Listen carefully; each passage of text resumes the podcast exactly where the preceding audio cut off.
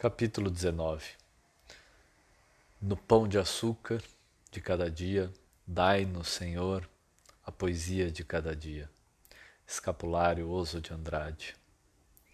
Ao vento noturno, Irina gostava de desligar a luz da casa de Dionísio e se deitava no chão da sala, que ficava coberto com a folhagem catada na rua.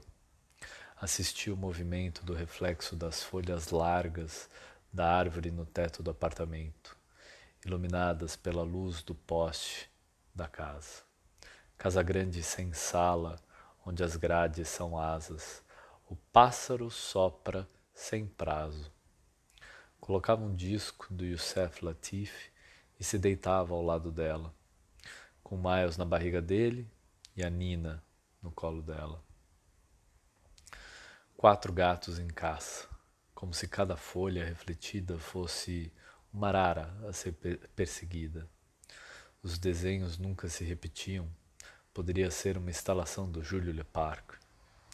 Dionísio sonha em ser o movimento das folhas, delira tanto que imagina ser, ao mesmo tempo, as próprias folhas que se mexem lá fora, tocada pelo vento, como também pensa ser, no certo momento, os reflexos das folhas, trazidos pela luz dos postes e projetados no teto do apartamento.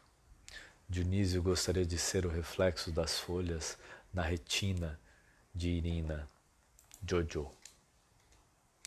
Dionísio vivia fora da rotina, fora da batina e fora da família. Dionísio vivia fora da casinha.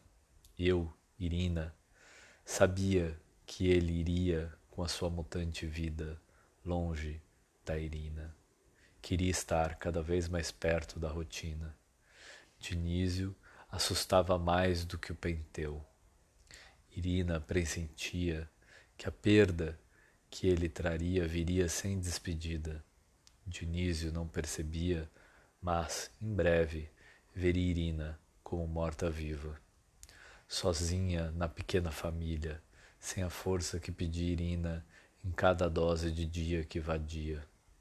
Irina já não queria. Irina passou a pensar o que antes apenas pressentia. A música acabou. Se acabe no que não cabe, no inacabado. Dionísio retira a mão da vagina de Irina, que gozava, enquanto percebia tudo aquilo que a separaria de seus oitenta dias. Dionísio se levantou e trocou o disco de lado. Deitou-se no chão novamente e voltou a massagear os sentimentos de Irina.